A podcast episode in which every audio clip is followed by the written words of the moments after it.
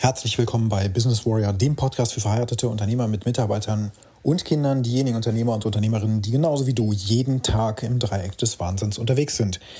Das heutige Thema lautet, wer hat es gemacht? Und was das bedeutet, das erfährst du direkt nach dem Intro. Bis gleich.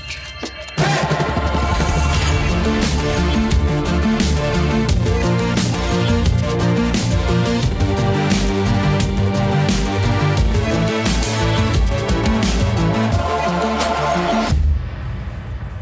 Kennt jeder in der Unternehmerwelt den guten Jocko Willink.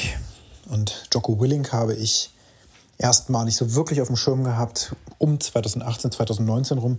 Ich glaube tendenziell 2019. Jocko Willink ist ein ehemaliger Navy SEAL und im Leadership-Umfeld ein, eine sehr wichtige Person, glaube ich, die eben jetzt gerade auch Leadership, auch gerade in Unternehmen, nochmal auf ein neues Level bringen. Also von daher ist der Einfluss von dem Jocko Willink auf die ganze Leadership-Szene, sage ich mal, ein sehr, sehr großer.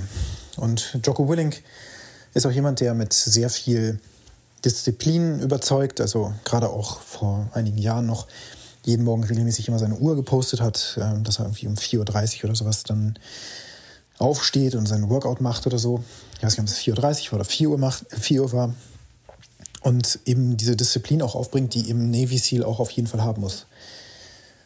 Die Disziplin eines Navy SEAL kann ich nur erahnen und was die Jungs da äh, leisten, wenn man sich da einfach mal so ein paar Dokumentationen anschaut über die Hell Week und so, dann ist natürlich das, was ich mit der King's Journey gemacht habe vor ein paar Jahren, absoluter Kindergarten. Ähm, aber ich kann so ein bisschen erahnen, was es wohl bedeutet, eine ganze Woche da Vollgas zu geben und ähm, also kann mir auf keinen Fall vorstellen, dass ich das jemals schaffen könnte in meinem Leben. Und so ist das ja auch nicht für jeden etwas, aber der Jocko Willink hat das eben hinter sich gebracht und ähm, hat die Meriten auch eingefahren, die ihn auch befähigen, über Leadership zu sprechen, weil er eben in Kriegssituationen, in echten Krisensituationen, die wirklich um ja, Leben und Tod gehen, sich bewiesen hat und darüber auch diverse Bücher geschrieben hat. Und das bekannteste Prinzip von Jocko Willink, und das ist auch wirklich der Kern schon seiner Leadership-Tätigkeit ähm, oder dessen, was er da kundtut, ist ja das Extreme Ownership. Und dieses Prinzip ist ein ganz spannendes. Das bedeutet, dass du für alles in deiner Welt die volle Verantwortung übernehmen musst. Denn alles, was in deiner Welt passiert, ist in deinem Einflussbereich und somit deine Verantwortung. Bezogen auf dein Unternehmen bedeutet das, dass egal wie viele Mitarbeiter für dich arbeiten, egal wie viele Subunternehmer für dich arbeiten, egal wie viele Freelancer oder eben auch Berater oder was auch immer für dich arbeiten, alles, was in deinem Unternehmen passiert, ist deine Verantwortung. Wenn in deinem Unternehmen beispielsweise gemobbt wird, die Projekte nicht ins Ziel gebracht werden, die Leistungsversprechen gegenüber dem Kunden nicht erfüllt werden, dann ist das alles deine Verantwortung. Wenn deine Mitarbeiter die Arbeit nicht richtig machen, ist das deine Verantwortung. Und so weiter und so fort. Also wirklich für alles die extreme Verantwortung zu übernehmen. Und das nicht so zu tun, wie das eben, ich würde schon sagen, menschlich ist, dass wir alle irgendwie versuchen, in bestimmten Situationen einfach auch zu gucken, okay, ich war das gar nicht. Ne? Also ich, ich habe nicht mit dem Kunden gesprochen, ich habe dem nicht zugehört. Das war ja mein Mitarbeiter, mein Projektleiter zum Beispiel, der war beim Kunden, der hat sich dann angehört, was beim Kunden so passiert ist was er haben will. Und der hat die Anforderungen dann auch aufgenommen. Dann ist er zu uns nach Hause gekommen, so ungefähr, ja, ins Unternehmen wieder, hat den Softwareentwicklern das mitgeteilt. Die Softwareentwickler entwickeln eben Software, dann kommt das am Ende als Ergebnis raus. Der Kunde sagt, was ist denn das? Da fehlt die Hälfte. so ist die Kurzform und so auch durchaus oft passiert bei mir im Unternehmen. Und natürlich habe ich mir auch ganz oft die Geschichte erzählt, ja, mein Projektmanager, der hat da irgendwie nie aufgepasst, die hätten besser dokumentieren müssen, der Kunde hätte da mehr äh, erzählen müssen oder sonst irgendwas. In Wahrheit ist es aber meine Verantwortung. Und das habe ich auch immer so übernommen, das habe ich auch immer so gelebt. Also wenn der Kunde sich dann gemeldet hat und mir gesagt hat, hey, das läuft überhaupt gar nicht, dann habe ich nicht gesagt, ja, mein Mitarbeiter, der sowieso, also ganz schrecklich, ne, der kriegt das nie gebacken oder sonst was. Also so war ich noch nie, sondern im Gegenteil, ich habe schon immer auch dafür natürlich die Verantwortung übernommen und habe auch ganz klar kommuniziert, dass ich dafür sorgen werde, dass ich das Ganze auch abstelle nachhaltig. Folgender Plan, zack, zack, zack, zack, zack. Oder das auch der folgende Grund ist aus meiner Sicht verantwortlich dafür, dass wir hier ein Problem haben und auf folgende Art und Weise werden wir das jetzt lösen. Also so war ich schon immer und so werde ich auch immer sein. Und das wird sich auch nicht ändern. Aber das ist genau dieses Prinzip von Extreme Ownership. Und ja, das bedeutet also, dass jegliche Krise in deinem Leben, nicht nur in deinem Unternehmen natürlich, sondern auch in der Beziehung zu Hause mit deiner Frau oder auch mit deinen Kindern oder auch mit Freunden, Verwandten oder sonst was, alles, was da auftritt in deinem Leben, ist deine Verantwortung, denn es ist deine Welt, in der das Ganze passiert. Klingt echt total merkwürdig, aber wenn du das mal so betrachtest, dass du, als würdest du so auf einer Insel leben und alle Personen, die auftauchen, die kommen sozusagen Besuch, zu Besuch auf deine Insel, dann kontrollierst du, wer überhaupt auf deine Insel kann und rein darf. In vielen Fällen glauben wir gar nicht, dass wir diese Macht darüber haben, aber natürlich die Partnerin, die du ausgesucht hast oder den Partner oder was auch immer so in deinem Leben so alles passiert, vieles davon hast du dir einfach ausgesucht, anderes davon ist natürlich dir auch eine ganze Zeit in deinem Leben einfach passiert. Du wirst geboren, kannst nicht auswählen, wohin du geboren wirst, wann du geboren wirst und in welche Familie du geboren wirst und ob das eine liebevolle Umgebung ist oder ob das der absolute Horrortrip für dich war. Und ähm, was dann so alles passiert danach, ist natürlich gerade als Kind und so weiter äh, oftmals überhaupt gar nicht in deiner Verantwortung und schon gar nicht in deinem Einflussbereich. Irgendwann aber ändert sich das. Das heißt, du ziehst aus vielleicht, ne, hast deine erste eigene Wohnung und deinen ersten eigenen Job oder was auch immer. Fängst an zu studieren und du bist unabhängig von deinen Eltern, verdienst dein eigenes Geld. Ab da spätestens hast du die eigene Verantwortung. Spätestens. Ist auch vorher schon hier und da die eigene Verantwortung, was du in der Schule gemacht hast oder auch nicht gemacht hast. Ob du da aufgepasst hast, gelernt hast oder nicht gelernt hast, das war natürlich in deiner Verantwortung. Aber das ist so ein fließender Prozess. Meine Kinder beispielsweise äh, in vielen Fällen ist natürlich auch bei kleinen Kindern, so im Alter von zwei bis vier oder fünf, wenn die sich dann verletzen oder sowas und man denen vorher gesagt hat, zehnmal gesagt hat, hey, steig nicht auf diesen Stuhl, ich habe dir das gesagt, fall nicht runter. Und dann passiert es eben doch und dann schreien sie, dann liegt einem das schon auf der Zunge, dass man sagt, hey, ich habe es dir doch gesagt. Es ist deine Verantwortung, dass du jetzt gerade runtergefallen bist. Denn ich habe dir das vorher gesagt, ich habe dich gewarnt und so weiter. Also du kennst solche Situationen sicherlich auch. Das ist natürlich nicht ganz wahr, weil ein Kind einfach nicht abschätzen kann, was da passiert. Deswegen muss es diese Erfahrung machen. Auch wenn es hart ist und es weh tut und es auch wirklich schlimm ist, das mit anzusehen. Aber es ist halt manchmal einfach so, dass Kinder nicht hören wollen und dann eben fühlen müssen. und auch dieser Spruch ist ja sehr, sehr ärgerlich. ne, wenn ich hören will, muss fühlen. Den kennst du bestimmt auch irgendwo her. Es ist eben auch eine, eine gewisse Wahrheit einfach dran, auch wenn dieser Spruch einfach total doof ist oder ja, schmerzhaft auch ist, ne? weil das einfach ja, blöd mit anzusehen ist und, und auch von, von der Empathie her, wenn man dieses kleine Kind dann weinen sieht und so weiter und das blutet vielleicht sogar noch. Das ist einfach schlimm. Aber es gehört zum Leben dazu. So, irgendwann sind wir also vom Bewusstsein so weit, dass wir in der vollen Verantwortung sind, es aber eigentlich gar nicht gemerkt haben. Und wenn man jetzt dann irgendwann über dieses Buch Extreme Ownership stolpert oder auch das, äh, das, diesen TED-Talk von Jocko Willings sich anschaut, was ich getan habe, dann merkt man, wow, cool. Was für ein geniales Konzept. Und er erklärt das auch wunderbar, wie er im Chain of Command dann ähm, für bestimmte Ereignisse in seiner, in seiner Truppe praktisch dann eben auch die Verantwortung benimmt und wie das eben auch auf die Businesswelt übertragen werden kann. Und dann hat er ja auch entsprechend ähm, seine Firma gegründet, mit der er jetzt als Business Coach auch unterwegs ist und hat da verschiedenste Coaches auch im Einsatz und so. Also das ist alles sehr, sehr nützlich und ist ein tolles Prinzip.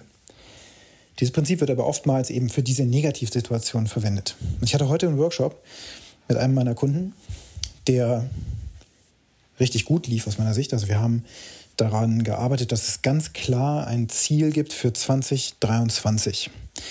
Das ist jetzt fast schon ein bisschen spät, ne? Januar ist ja rum. Aber wir gucken jetzt eben über die nächsten zwölf Monate, und das kann man ja immer machen. Wohin will sich dieser Kunde von mir, dieser Klient, entwickeln?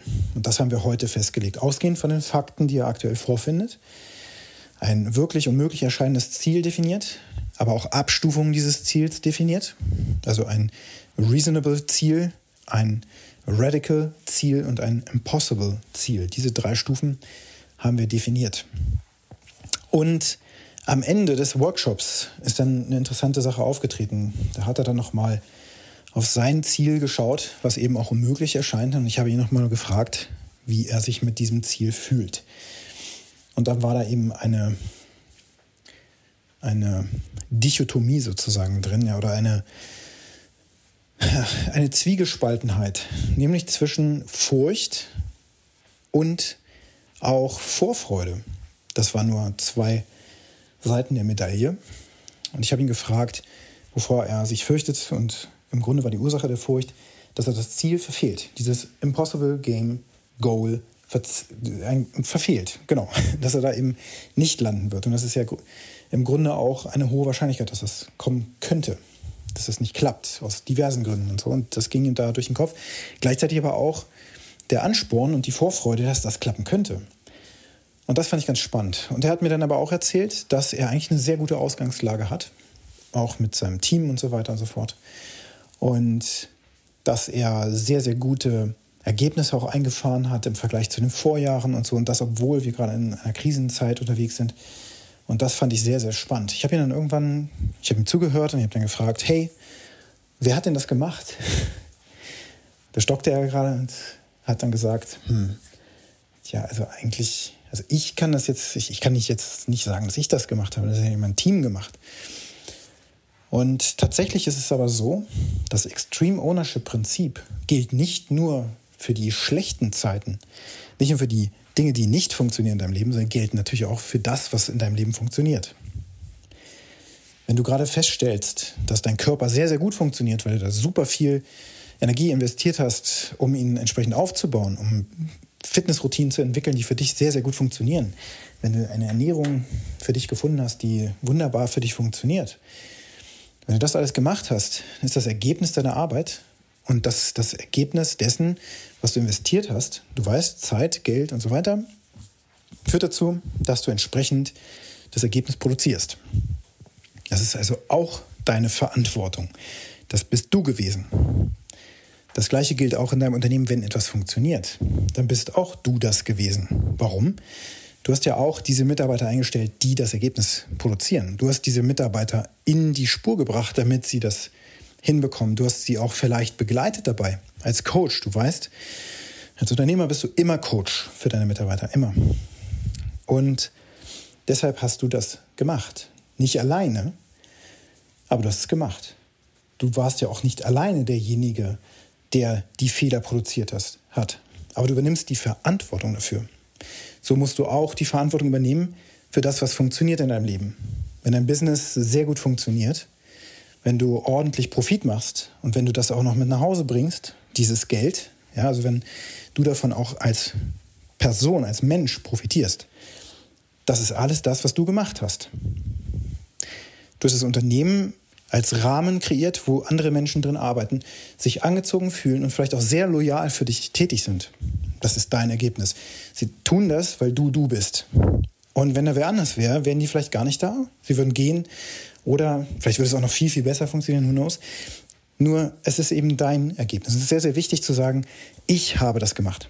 Ich bin der Unternehmer. Ich habe dieses Ergebnis kreiert. Denn das führt dazu, dass du dieses Ergebnis genauso als dein eigenes ansiehst, als wäre das eine Verfehlung. Und da gibt es eben überhaupt keinen Unterschied. Das ist mir heute auch klar geworden. Das ist mir wirklich nochmal eingefallen. Ich habe bisher Extreme Ownership so gesehen, dass das meistens für die ganzen Probleme in meinem Leben gilt, anstatt für die ganzen Dinge oder auch gilt an den Stellen, wo ich sehr, sehr viel Gutes produziere. Ergebnisse für die Kunden, wo der Kunde sich freut und so weiter, ist ja auch durch mich entstanden. Das heißt, er war für mich heute sowieso auch nur Spiegelbild und habe gemerkt, okay, ich hätte wahrscheinlich das Gleiche geantwortet in der Situation. Wir sind alle so bescheiden, wir Unternehmer, dass wir uns da nicht hinstellen und sagen, hey, das habe ich gemacht. Und noch vor ein paar Wochen habe ich einen Sales-Kurs durchgeführt, wo darauf auch Bezug genommen wurde. Und tatsächlich habe ich immer diese Worte verwendet ähm, gegenüber meinen potenziellen Kunden, also den Prospects, wenn ich in einem Sales Call war oder so, oder auch manchmal E-Mails geschrieben habe, dann habe ich das Wort wir verwendet. Ja, wir äh, melden uns dann demnächst oder wir werden dafür sorgen, dass wir Folgendes tun und so weiter. Oder wir haben Folgendes getan und dann bekommen Sie dies und jenes. Also dieses Wort wir verwende ich sehr, sehr häufig. Und ähm, habe gedacht, das ist eine gute Idee, weil das irgendwie auch größer wirkt. Also mein Team ist sehr klein, sehr spezialisiert, was ich da auf die Kunden loslasse.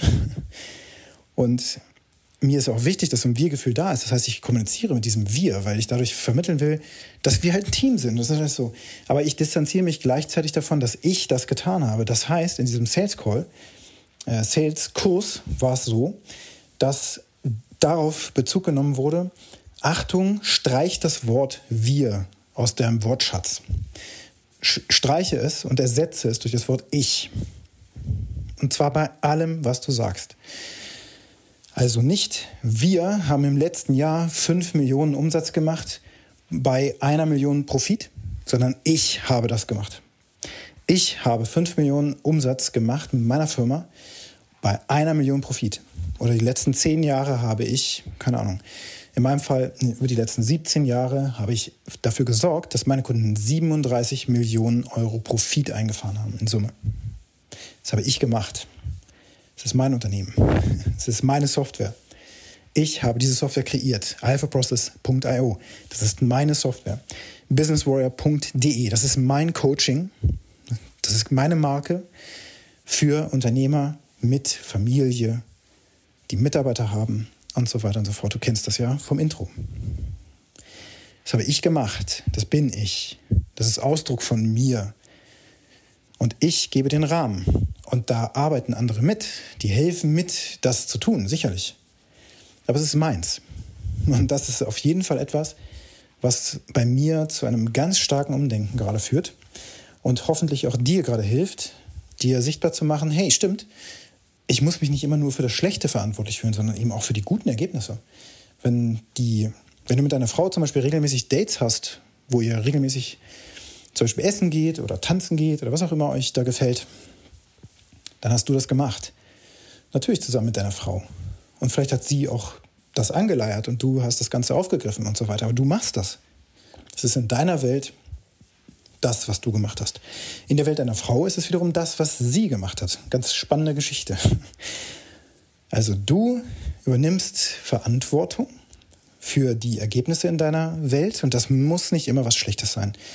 Und bis ja, Anfang dieses Jahres habe ich tatsächlich oftmals sehr negativ gedacht, weil äh, das ja, wie gesagt, in den Menschen eingebaut ist. Uns fällt es viel, viel leichter, von etwas wegzugehen und uns zu sagen, hey, das möchte ich nicht mehr, das ist schlimm, ähm, das ist eine ganz dumme Situation, die will ich so auch nie wieder haben und bla bla bla bla. Also in dieser Negativität drin sein und dabei dann eben dieses Prinzip dann auch zu entdecken, Extreme Ownership. Und der Jocko Willing erzählt auch noch schön davon, wie ähm, er diese Verfehlung da hatte. Ich kenne die Geschichte schon gar nicht mehr genau, aber wie er da in seinem, seinem Team eben ja, ein schlechtes Ergebnis produziert hat und er sich dann hinstellt gegenüber der Leitung und das dann auf seine Kappe nimmt. Ja, das ist ja schon im Grunde dieses Beispiel. Hey, alles Negative, was bei dir passiert. Aber im Umkehrschluss wird nicht darüber gesprochen, was, wie ich mein Extreme Ownership auch anwende auf die positiven Dinge, die mir widerfahren die ich kreiert habe. Die heutige Aufgabe für dich lautet, wo in deinem Leben kannst du das Wort wir durch ich ersetzen und dich dabei auch richtig gut fühlen? Wo darfst du das mal erlauben? Und das andere, welche Ergebnisse hast du gemacht, für die du auch Extreme Ownership übernimmst? Wenn dir diese Podcast-Episode gefallen hat, dann bewerte den Podcast mit fünf Sternen auf der Plattform, wo du ihn gerade gehört hast. Und wenn du mit mir Kontakt aufnehmen möchtest, zum Beispiel für eine Zusammenarbeit im Business Coaching, dann kannst du auf businesswarrior.de gehen. Und wenn du grundsätzlich mit mir Kontakt aufnehmen möchtest, das geht natürlich auch. Du findest meine Kontaktdaten in den Show Notes. Und jetzt wünsche ich dir einen ganz erfolgreichen Tag.